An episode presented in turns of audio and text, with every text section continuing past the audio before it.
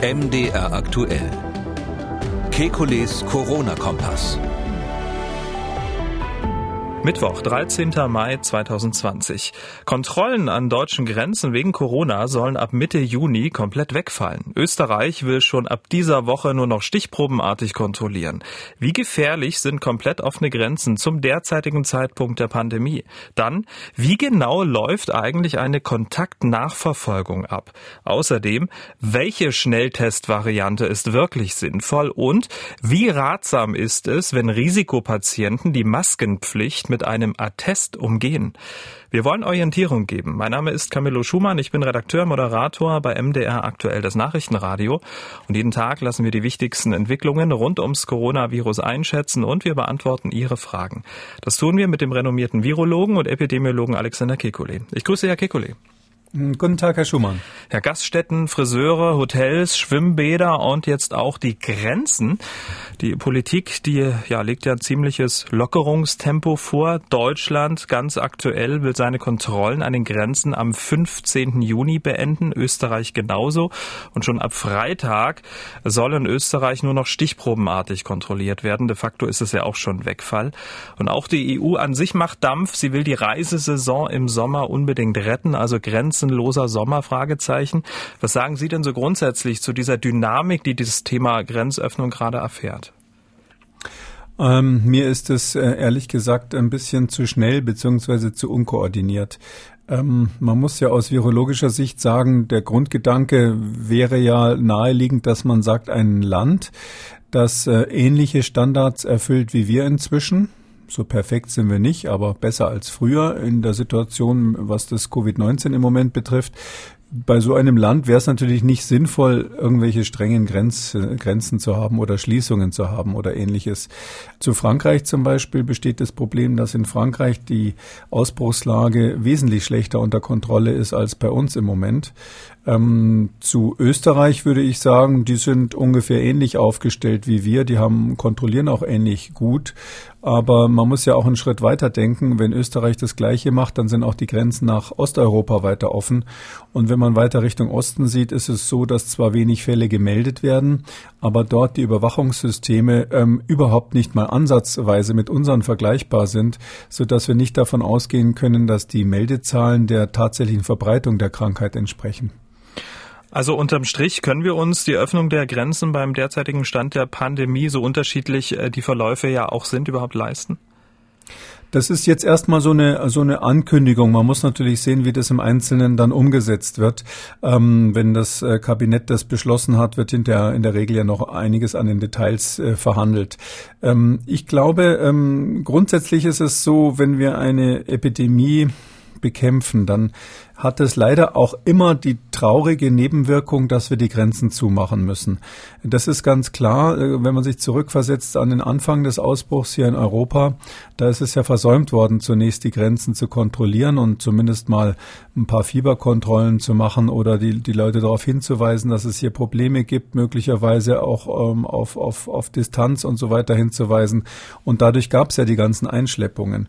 Wenn wir es irgendwann schaffen sollten, davon sind wir noch ein ganzes Stück entfernt, Deutschland wieder in diese allererste Phase zurückzukommen, äh, wo wir sozusagen Prävention betreiben und nicht mehr Kontrolle im Land, ähm, dann müssen wir natürlich die Grenzen kontrollieren, weil dieses Virus wird langfristig ähm, auf der Erde noch vorhanden sein. Ähm, allein, in den, allein in den Entwicklungsländern äh, gibt es keinen Grund anzunehmen, warum das innerhalb des nächsten Jahres verschwinden könnte, so dass es immer wieder Einschleppungen geben wird, nicht nur von unseren unmittelbaren Nachbarländern, sondern auch von weiter weg und auch über indirekte Wege, so dass äh, natürlich äh, sozusagen das perfekte Saubermachen im eigenen Zimmer keinen Sinn hat, wenn die Tür offen ist und nebenan äh, der Staub sich bis zur Decke türmt.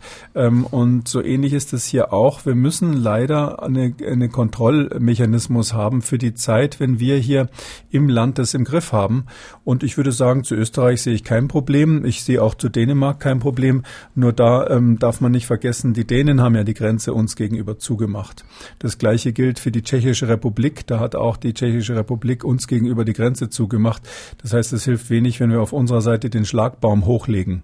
Und was die ähm, Grenzöffnung zu Spanien oder Italien betrifft, da habe ich jetzt gehört, das soll erstmal ähm, nicht stattfinden. Ähm, das ist innerhalb der EU halt dann die Frage, nach welchen Kriterien das geht. Also ich glaube, da wollte ähm, die Kommissionspräsidentin von der Leyen heute einen Vorschlag machen.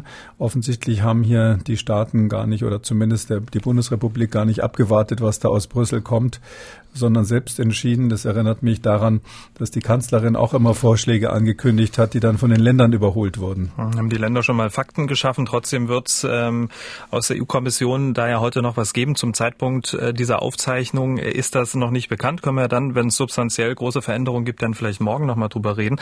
Aber wenn ich Sie richtig verstanden habe, Sie wären eigentlich erst einmal für eine Fortführung der äh, Kontrollen an den Grenzen. Ich wäre dafür, dass man ähm, nur Grenzen aufmacht, sozusagen ohne Kontrollen, wo wirklich auf beiden Seiten der Grenze, das betrifft sowohl Landgrenzen als auch natürlich den Luftverkehr und Seeverkehr, wo auf beiden Seiten der Grenzen erstens ungefähr gleich viele Fälle auftreten, das heißt also der Infektionsdruck ähnlich ist und zweitens auch die Kontrollmechanismen ähnlich sind, das heißt sowohl die Überwachung der Erkrankungen als auch die Nachverfolgungsmöglichkeiten durch die Gesundheitsämter. Und da kann ich zum Beispiel zu Frankreich sagen, wo ich äh, relativ gut mich auskenne. In Frankreich ist es so, ähm, dass, dass die also wesentlich schlechter aufgestellt sind bei der Nachverfolgung durch die Gesundheitsämter als Deutschland. Das heißt, hier würde ich keine Gleichwertigkeit der Kontrollen sehen, ähm, obwohl man natürlich enorme Erfolge bisher erzielt hat. Aber ich glaube, das ist Grundvoraussetzung, ähm, weil man sonst nach dem äh, Prinzip der kommunizierenden Röhren immer einen Ausgleich äh, zwischen den, den Infektionskrankheiten bekommt. Und das andere, was man sich überlegen muss, ist, es gibt ja mehrere Stufen. Es gibt die Möglichkeit der Öffnung, von der ich jetzt lese. Da bin ich jetzt nicht so glücklich drüber aus infektiologischer Sicht. Es gibt ja aber auch die Möglichkeit zu sagen, ja, wir machen auf, aber wir machen zugleich Kontrollen, also Gesundheitskontrollen. Das fände ich äh, auf jeden Fall als ersten Schritt äh, sinnvoll. Ähm, es ist ja durchaus möglich, ähm, zumindest Menschen, die Fieber haben oder, oder Personen, die also Risikokontakte hatten und ähnliches, zumindest mal einen Teil daraus zu fischen und einen Teil der Übertragungen zu verhindern. Ich sehe auch so Konzepte nicht, nicht, äh, nicht schlecht, dass man beispielsweise im, im, kleinen Grenzverkehr, das ist ja ein großes Problem für die Pendler, die da hin und her gefahren sind bisher und das jetzt nicht mehr können, dass man äh, diesen Personenkreis, dass man denen, äh, dass man die speziell registriert, also dass man einfach sagt, Menschen, die da unmittelbar in der Grenzregion leben, äh, die werden registriert, die kommen in irgendein zentrales Register und dann weiß man, die pendeln da hin und her, äh, was den Vorteil hat, dass man im Fall eines Ausbruchs die dann viel leichter nachverfolgen kann, auch wenn sie im Ausland sind. Ähm, all das lese ich hier nicht, sondern ich lese nur vom Grenzen öffnen. Ähm, das ist so ein bisschen die Situation, dass äh, das Ruder in der ganzen Sache jetzt doch wieder wirtschaftliche Interessen übernommen haben. Ähm, und da ist, sind die Virologen, glaube ich, nicht nur ich, sondern auch meine Kollegen wahrscheinlich ähm, zunehmend nervös, wenn sie das beobachten. Hm. Wie könnte denn ähm, so eine Gesundheitsüberwachung, eine schnelle, praktikable aussehen? Also diese, diese Fieber, schnelle Fieber, also Temperaturmessmethode? Äh, für die Personen, die im kleinen Grenzverkehr sind, die, um die ging es ja in den letzten Tagen eigentlich immer. Für diese Personen fände ich regelmäßiges Testen eigentlich sinnvoll. Ähm, wenn man die einmal die Woche oder zweimal die Woche durch einen Schnelltest äh, überprüfen würde, dann ist die Wahrscheinlichkeit, dass man hier ähm, jetzt wirklich einen wesentlichen Ausbruch übersieht, extrem gering. Man könnte natürlich mal übersehen, dass einer dazwischen ist, der zwischen zwei Testungen positiv wird oder wo der Test nicht richtig funktioniert hat. Aber das ist sozusagen bei der großen Betrachtung der Epidemiologie keine wichtige Information. Also wenn einem da einer oder zwei durch die Lappen gehen, ist kein Problem. Ähm, das heißt also, man könnte durch so einen, durch einen regelmäßigen Test eigentlich hier verhindern, dass Menschen, die ständig hin und her fahren, äh, die äh, ähm, die, die Infektionen auch hin und her tragen. Die andere, das andere Problem, was ich tatsächlich sehe, sind die osteuropäischen Länder ganz generell. Ähm, eine Hypothese von vielen, das ist nur eine Hypothese, das muss man natürlich wissenschaftlich betonen, für die Ausbrüche in den Schlachthöfen, die wir hatten, ist ja, dass das damit zusammenhing, dass das ähm, osteuropäische Arbeitnehmer waren, die möglicherweise auch die Krankheit hin und her getragen haben. Das ist überhaupt nicht klar, ob das so ist. Das ist eine, eine Möglichkeit, aber hier ist einfach der Zusammenhang relativ eindeutig, weil, weil viele dieser Arbeiter aus, aus Osteuropa kommen dort. Äh, solange diese Hypothese nicht beantwortet ist, äh, halte ich es für grundsätzlich ein Risiko, ähm, jetzt auch Richtung Osten die europäischen Grenzen aufzumachen, weil ich äh, wirklich sicher bin, dass dort die ähm, gesundheitliche Überwachung so schlecht ist, dass wir es nicht wüssten, wenn da größere Ausbrüche wären. Ähm, ich meine damit jetzt nicht die Tschechische Republik, die sind extrem, ähm, die sind extrem vorsichtig, aber äh, die, die, die Ostflanke der Europäischen Union, wenn ich mal so sagen darf, das sind Länder, die halt auch einen äh, direkten Kontakt und Austausch dann haben, beispielsweise mit der Ukraine, bei beispielsweise mit der Russischen Föderation. Und ähm, dort wissen wir einfach positiv, dass extrem viele Fälle im Land sind, die überhaupt nicht unter Kontrolle sind. Und da hätte ich jetzt Sorgen, dass das, was wir uns hier erarbeitet haben, doch relativ schnell wieder kaputt gemacht werden könnte. Hm. Womit wir beim Stichwort, es fiel ja schon Überwachung sind, irgendwann kommen die Menschen ja dann auch wieder und müssten eigentlich Stand heute 14 Tage in Deutschland in Quarantäne. In Niedersachsen hatte ja ein Mann mit einem Ferienhaus in Schweden gegen diese Maßnahme geklagt und auch Recht bekommen. Die Richter sagten, für den Erlass einer solch weitgehenden pauschalen Vorschrift gebe es keine Rechtsgrundlage und vermutlich werden andere Bundesländer dann auch nachziehen gehen, denn die haben teilweise auch wortgleiche Rechtsverordnung. Was meinen Sie? Müsste mit dem Wegfall der Grenzkontrollen dann auch die Quarantänepflicht wegfallen oder müsste es so eine, ja, ich sag mal, Quarantänepflicht 2.0 geben? Also nicht mehr pauschal jeder in die Bude, dafür Risikogebiete auszeichnen, Meldung beim Gesundheitsamt. Wie, wie, äh, wie bewerten Sie das? Ja, man müsste wieder ganz konkret Risikogebiete ausweisen, äh, wie es früher war. Vielleicht professionell etwas besser machen. Sie kennen alle die Vorwürfe oder man muss fast sagen das Drama, dass das ja lange Zeit ein Teil der Lombardei Risikogebiet war und man so offensichtlich dachte, dass das sich in Italien an die Regionen hält, das Virus, und aber in Südtirol beispielsweise längst viele Infektionen waren und dann auch in Österreich, in Tirol, die dann nach Deutschland importiert wurden, weil ähm, das Robert Koch Institut diese Regionen eben noch nicht als Risiko Risikogebiete ausgewiesen hatte. Und damals war es ja so, äh, man sollte nur testen, wenn jemand aus dem Risikogebiet kam. Das war also insgesamt eine, eine unglückliche Kombination. Das wird man sicher diesmal besser machen, das ist klar, aber es ist trotzdem nicht einfach, Risikogebiete zu definieren in der jetzigen Lage, weil wir haben ja Regionen, wo das Virus ähm, auf dem Rückzug ist, wie zum Beispiel in den meisten Teilen Deutschlands. Ähm, und wir haben Regionen, wo es bisher überhaupt immer ganz geringe Belastung gab. Wenn ich jetzt mal an irgendein so Ferienhaus äh, in Schweden äh, an der Nordgrenze irgendwo denke, da ist wahrscheinlich noch nie ein Virus gewesen in der Gegend. Ähm, und wir haben aber Regionen, wo das Virus erst kommt jetzt oder zunimmt oder konstant ist. Oder was machen wir mit den Vereinigten Staaten von Amerika zum Beispiel? So dass es also sehr, sehr komplex wird, äh, sich ständig ändernde Risikogebiete zu definieren. Mhm was wäre dann mit jemandem, der zum Beispiel in ein Risiko, in ein Gebiet ausreist, was kein Risikogebiet ist? Da macht er dann drei Wochen Urlaub. Und wenn er zurückkommt, dann ist ähm, plötzlich inzwischen das zum Risikogebiet geworden, weil vielleicht ein kleiner Ausbruch dort, dort stattgefunden hat. Mm, aus all diesen Gründen glaube ich, wir brauchen da eine flexible Lösung. Und wie Sie wissen, ist für mich der Schlüssel zu allem in dieser Lage, wo wir stärker flexibilisieren müssen, das regelmäßige Testen. Und das könnte man natürlich auch mit Personen machen, die aus dem Urlaub zurückkommen oder die aus Risikogebieten zurückkommen. Wenn man sagt, wir testen die zweimal im Abstand von einer Woche, dann ähm, hat man in der Größenordnung von 98 Prozent aller Infektionen abgefangen damit. Mhm. Und die letzten zwei Prozent sind natürlich medizinisch wichtig, aber als Epidemiologe würde ich darüber hinwegsehen. Hm, äh, und nochmal zum äh, Thema Quarantänepflicht, die ja de facto, bisher gibt es die ja noch. Ähm, was meinen Sie, wie man damit umgehen sollte? Ja, die Quarantäne ist in bestimmten Situationen sinnvoll. Also wenn Sie jetzt jemanden hätten, der aus dem Iran einreist, ähm, die Flüge aus dem Iran sind ja alle untersagt, ausnahmslos. Ähm, übrigens interessant die Frage, ob die allgemeine Grenzauföffnung sich dann zum Beispiel auch auf internationale Flüge beziehen würde.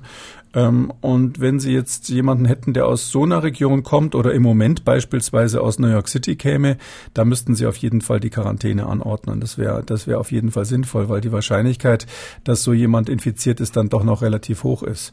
In anderen Fällen hat das Gericht in dem Fall äh, völlig zu Recht äh, gesagt, ist bei der Güterabwägung ähm, nicht genug berücksichtigt worden, dass ähm, hier die konkrete Infektionsgefahr gering ist. Und bei der Ab Abwägung von Grundrechten, also bei der Einschränkung von Gru Grundrechten, ist ja ähm, nach der ständigen Rechtsprechung des Bundesverfassungsgerichts immer äh, das mildeste mögliche Mittel ähm, zu verwenden. Und es ist natürlich kein mildes Mittel, äh, wenn äh, man nicht in, in, der Lage ist, zu unterscheiden zwischen Hochrisiko- und Nieder Niederrisikogebieten. Ganz allgemein zu sagen, jeder, der zurückkommt, kriegt zwei Wochen Quarantäne. Ähm, und da wird es sicher noch viele Prozesse in dieser Art geben.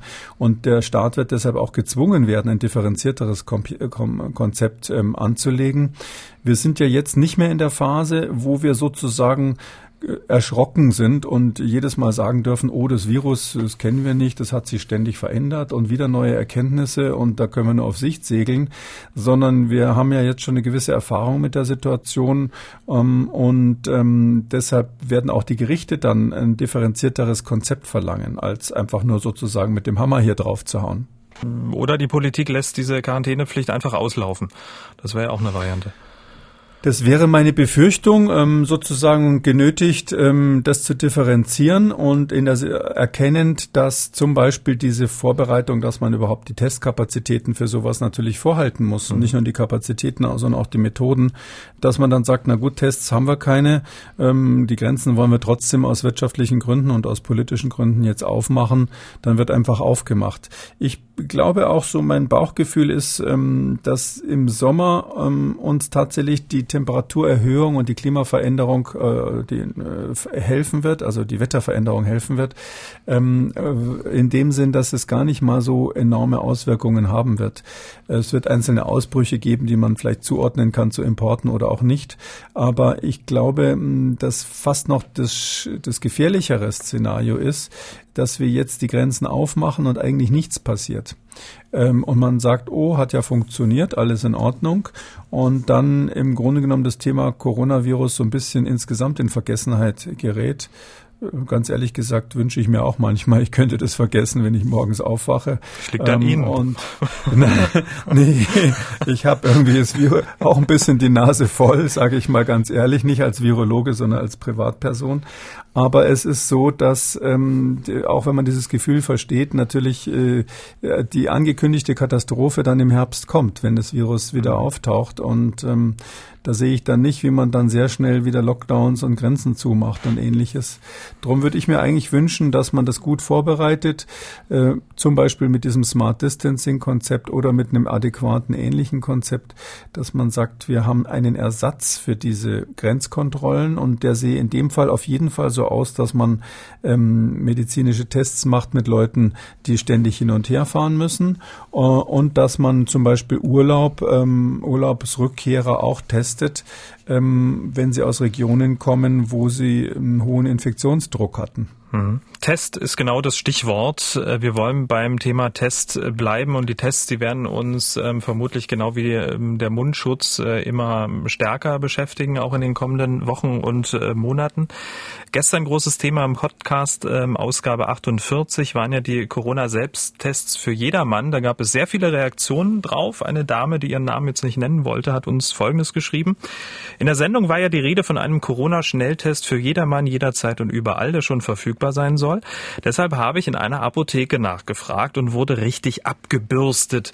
Das sei völliger Unsinn. Tests gehörten nicht in die Hände von Laien. So etwas soll man bitte beim Arzt machen lassen. Und eine weitere Dame auf unserem Anrufbeantworter, da ging es ähnlich. Wir hören mal kurz rein. Es soll doch ähm, in einigen Wochen Tests für, für den Eigengebrauch in den Apotheken geben, die zwar nicht so sicher sind, aber immerhin doch ein bisschen Aussagekraft haben.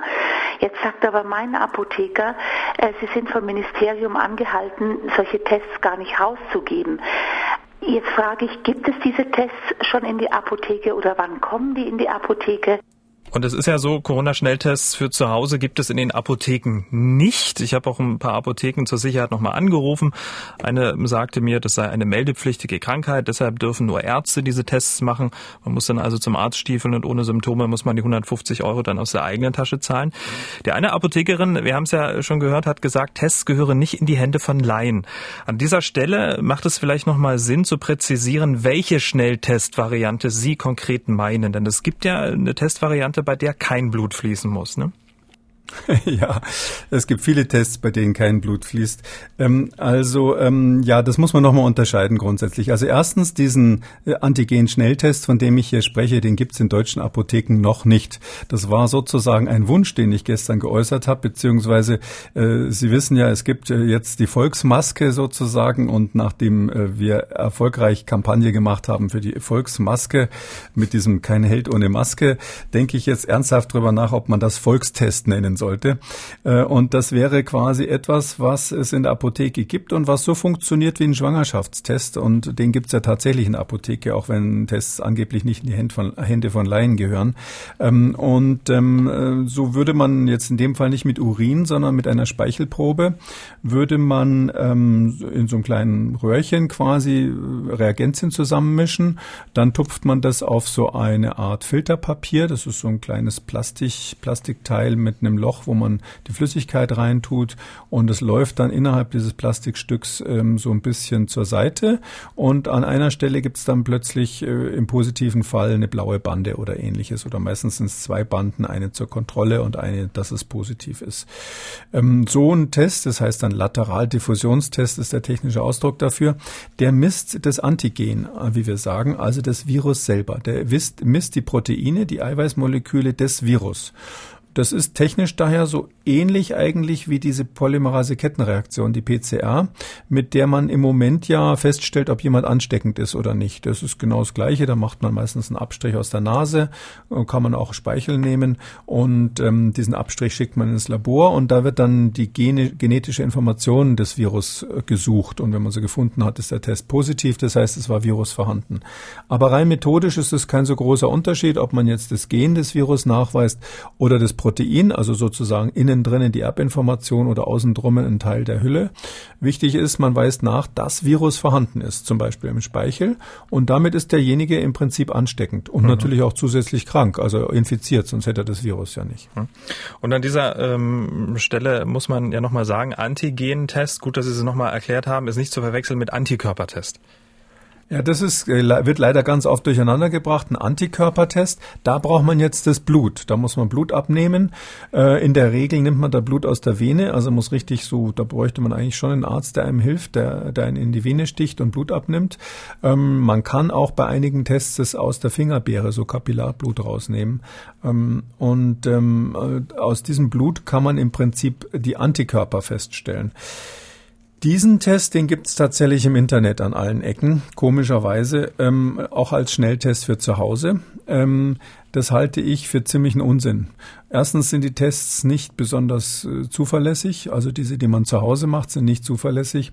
Und zweitens ist es so, dass ich gar keinen Grund sehe, warum man das als Schnelltest unbedingt zu Hause machen soll, weil man ja, wenn man Antikörper hat, im Prinzip bis auf weiteres erstmal immun gegen Covid-19 ist. Zumindest ist so die Grundidee dahinter.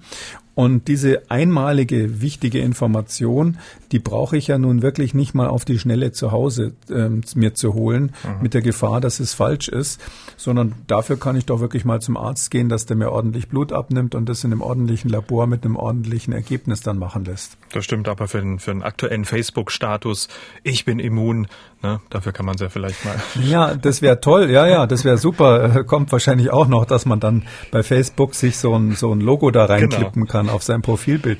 Nee, aber ähm, ähm, ich meine, aber es ist das, das Problem ist ein anderes.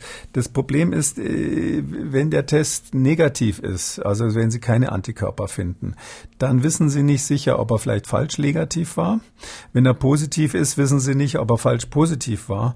Und im Moment ist es so, dass eigentlich alle Schätzungen ähm, da in Deutschland davon ausgehen, dass wir wahrscheinlich unter fünf Prozent immune Personen hier rumrennen haben. Also weniger als einer von 200 ist, ist bereits immun. Das liegt auch daran, dass wir so ähm, Lockdown hatten und so gute Prävention gemacht haben die letzten Wochen. Und dadurch, dass wir so wenig immune Menschen haben, ist es eigentlich völlig sinnlos, auf, auf gut Glück diesen Test zu machen, weil die Wahrscheinlichkeit, dass man selber dazu gehört, ist einfach extrem gering. Mhm. Die Indikation wäre für so einen Antikörpertest jetzt, ähm, dass man sagen würde, okay, da gibt's ja so Leute, die solche Erlebnisse haben. Ich war Anfang Februar Februar in Tirol und als ich zurückkam, bin ich plötzlich so komisch krank geworden mit Fieber, Kopfschmerzen und starken Husten, habe mich eine Woche sehr schlecht gefühlt, habe dann vielleicht noch ein, zwei Personen angesteckt damals, die das gleiche hatten und hatte aber noch nicht verstanden, dass es Covid-19 sein könnte. Jetzt will ich doch mal wissen, ob ich es schon hinter mir habe. Also das wäre für mich die einzige Begründung, warum man so einen Test mal macht. Und dann ist es auch eine vernünftige Begründung. Ähm, und ähm, da kann man aber doch wirklich zum Arzt gehen für, der nimmt einem dann Blut ab und macht es. Uns kostet dann auch nichts. Mhm. Kommen wir nochmal abschließend zurück auf den Antigen-Test, ähm, wo Sie ja gesagt haben, das ist ein Test, den gibt es schon, den wird es auch theoretisch schon für jedermann geben.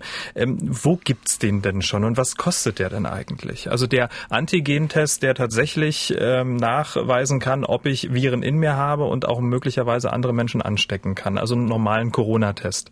Diese Antigen-Tests, diese Schnelltests, die gibt es tatsächlich von vielen Anbietern. Also ich würde mal schätzen, weltweit mindestens zehn, die das Ganze offiziell vertreiben.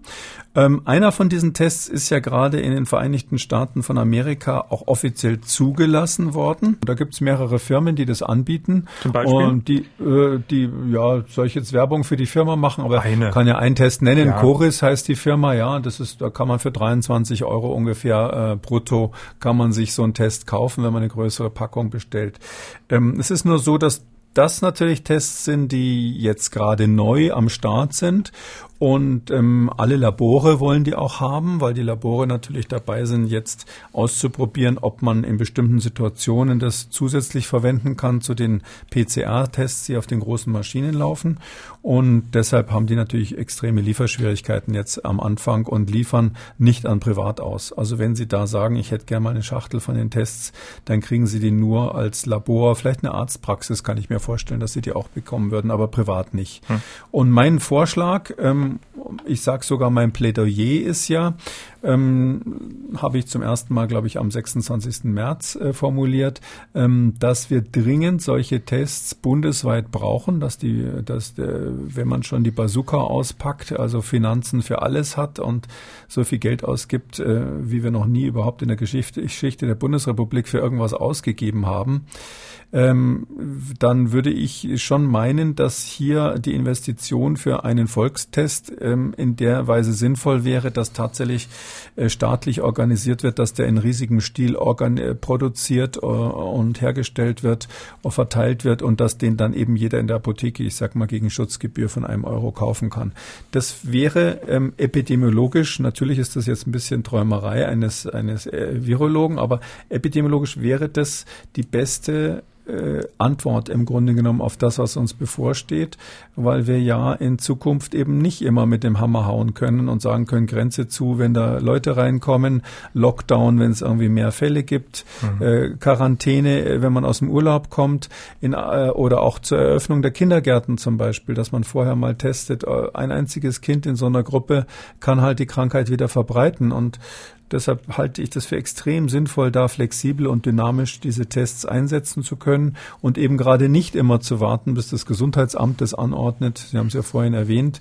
Die Apotheken sagen zum Teil, nee, das geht aber nur wegen Meldepflicht mit dem Gesundheitsamt. Da, da, da sollten wir dringend von wegkommen und das ganz flexibel machen und, und den Menschen da auch ein bisschen Verantwortung zurückgeben.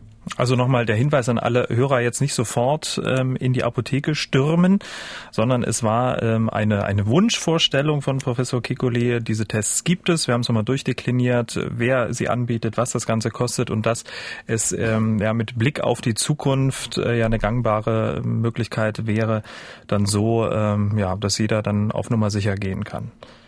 Sie dürfen natürlich zum Deutschen Bundestag stürmen und eine Petition ja, einreichen in diesem Sinn. Aber Sie müssen, müssen auf der Wiese den Abstand einhalten. Und ich glaube, es gibt eine Höchstzahl von Personen, sonst geht es gegen Versammlungsverbot. Aber, es gibt ja Online-Petitionen.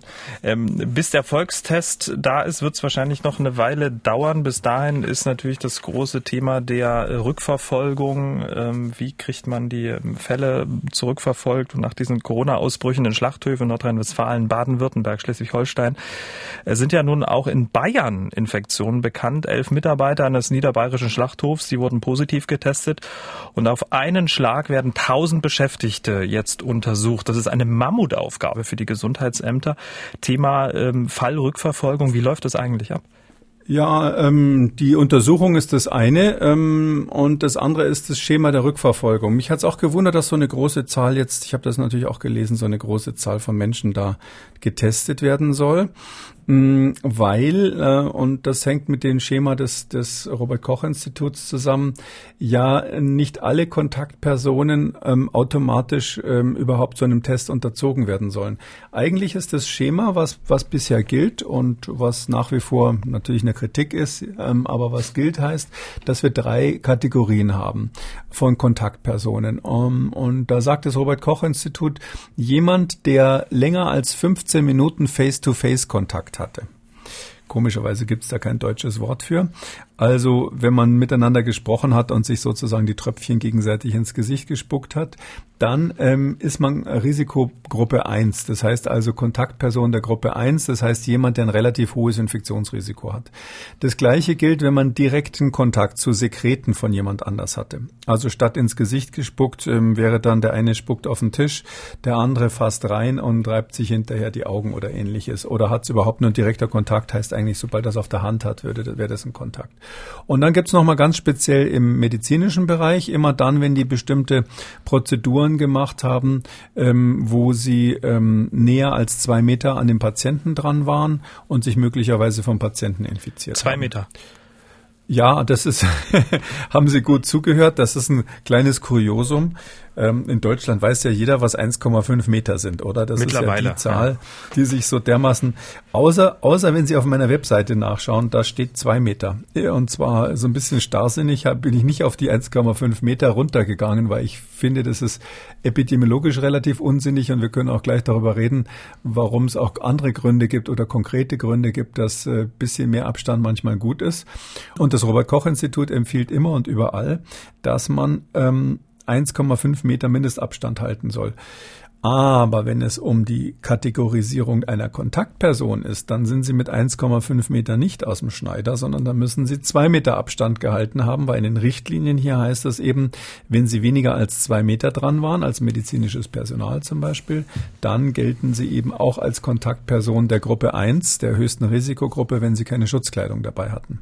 Mhm. Und ähm, so wird also dann, und die, die, die, die Kontaktpersonen, nur die der höchsten Risikogruppe, die werden namentlich registriert und kommen in die sogenannte häusliche Absonderung. Also technisch heißt das Absonderung. Man sagt da so im Jargon dazu Quarantäne, aber der, der, der technische Ausdruck ist häusliche Absonderung. Und das ist deshalb interessant, weil äh, ja diese Kategorisierung zum Beispiel bei den Bundesligaspielen ein Riesenthema war. Ist jetzt jemand, der mit dem anderen auf dem Spielfeld war, ähm, oder der mit ihm in der Umkleidekabine war. Ist das jemand, der eine Kontaktperson ersten Grades ist? Also Stichwort in dem Fall unter über 15 Minuten Face-to-Face. Da würde ich mal beim Bundesligaspieler sagen, hm. eher nicht. Also so reden tun die nicht so viel miteinander, außer sie streiten extrem lange, ob jetzt der Elfer gegeben werden durfte oder nicht. Aber das mit dem direkten Kontakt zu Sekreten, das sehe ich irgendwie schon. Also wenn man sich diese hoch, hochauflösenden Aufnahmen von den Fußballspielen ja. in HDTV anschaut, mhm. in Zeitlupe manchmal, da sprüht's ja so richtig. Und ähm, ich würde sagen, Sekretkontakt ja, das heißt, das wären dann ersten, wären Kategorie 1 Kontakte, das heißt, die müssen alle in Quarantäne, sogenannte Absonderung.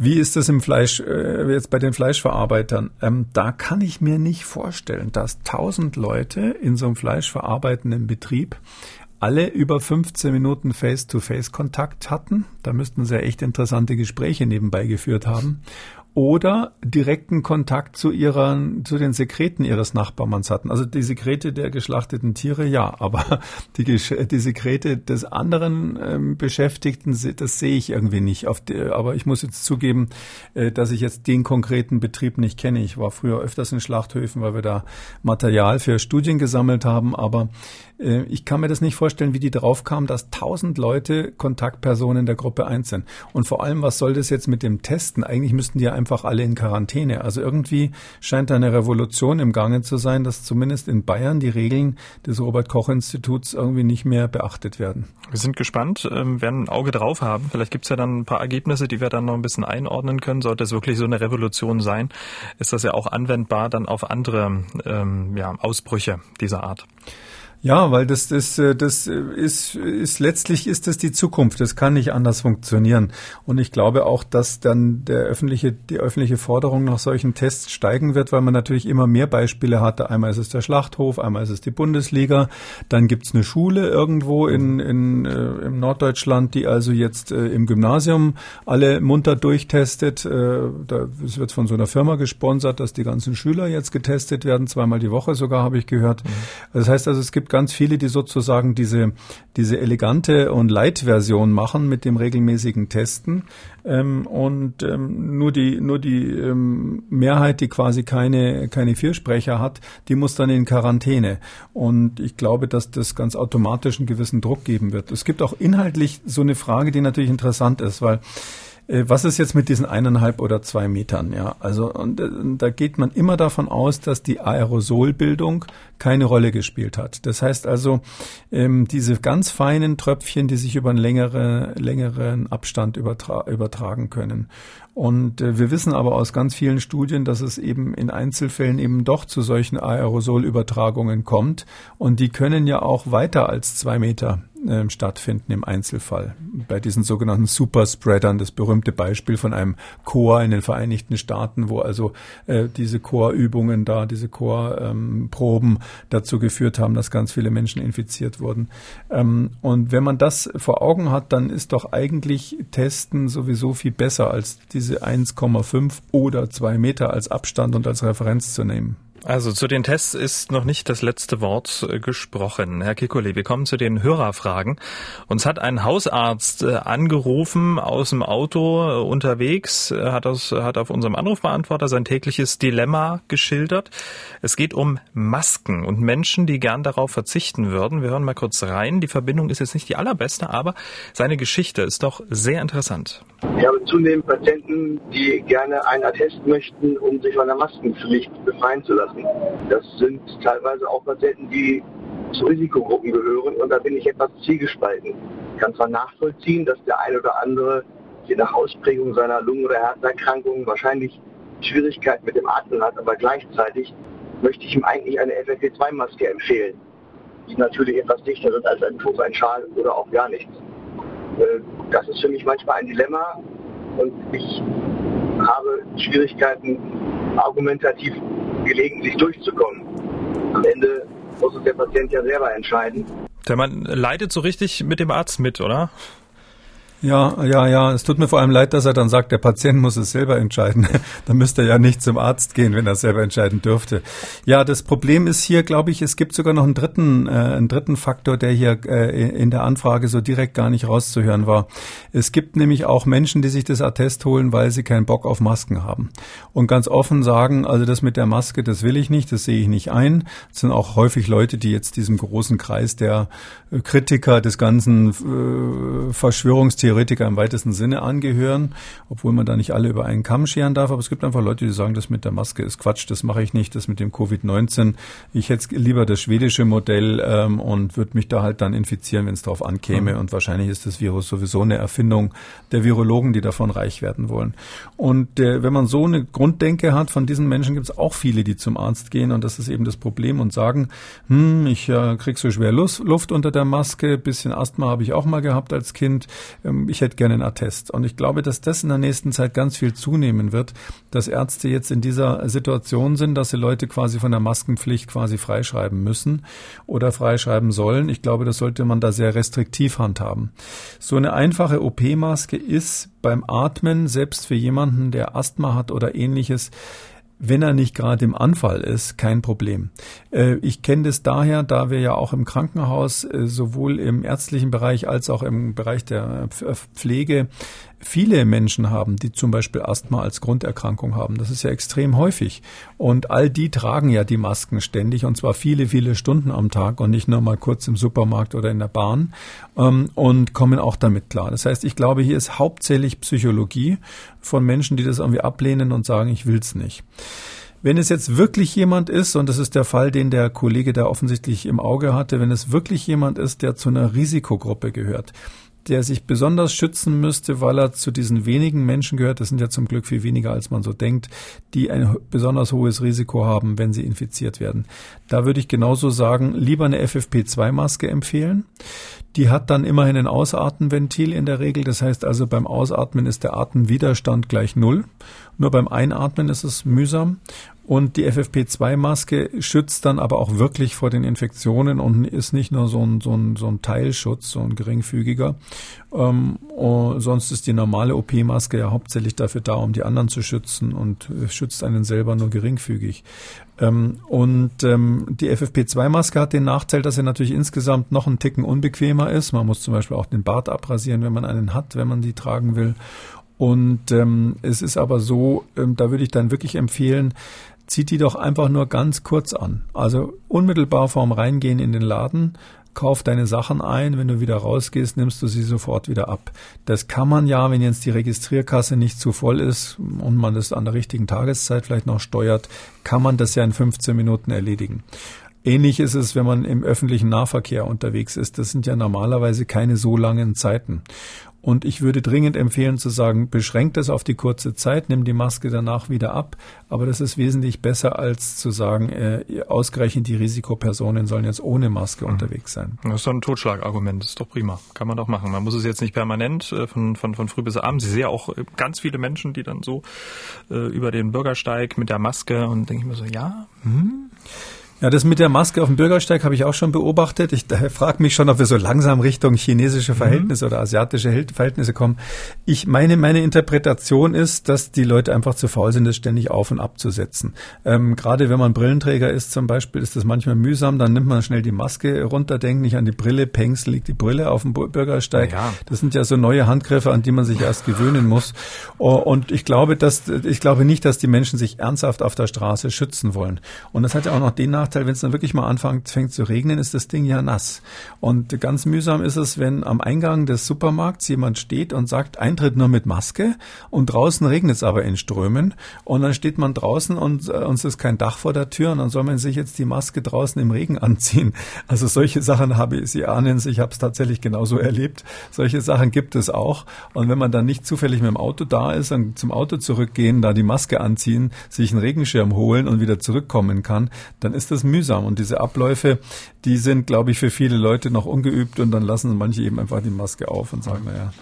Also Strich drunter, kleine Handreichung für alle Hausärzte, die jetzt ähm, vermehrt Atteste schreiben sollen ähm, wie sie dann damit umgehen. Hashtag Frag Kekuli bei Twitter. Donovan345 schreibt, die Gaststätten haben und sollen ja wieder für das Publikum öffnen. Wie steht's denn eigentlich mit der Abwaschhygiene, wenn ich mir ein Bier bestelle? Wird das Glas, falls es kontaminiert sein sollte, nach dem Spülen nur eine geringe Viruslast haben? Muss ich äh, mich sorgen? Stichwort Ischgl? Also wenn da Seife mit drinnen ist und das Bier irgendwie gespült wurde, das Glas irgendwie gespült wurde, dann ähm, ist das ungefährlich. Also mal so grob gesagt.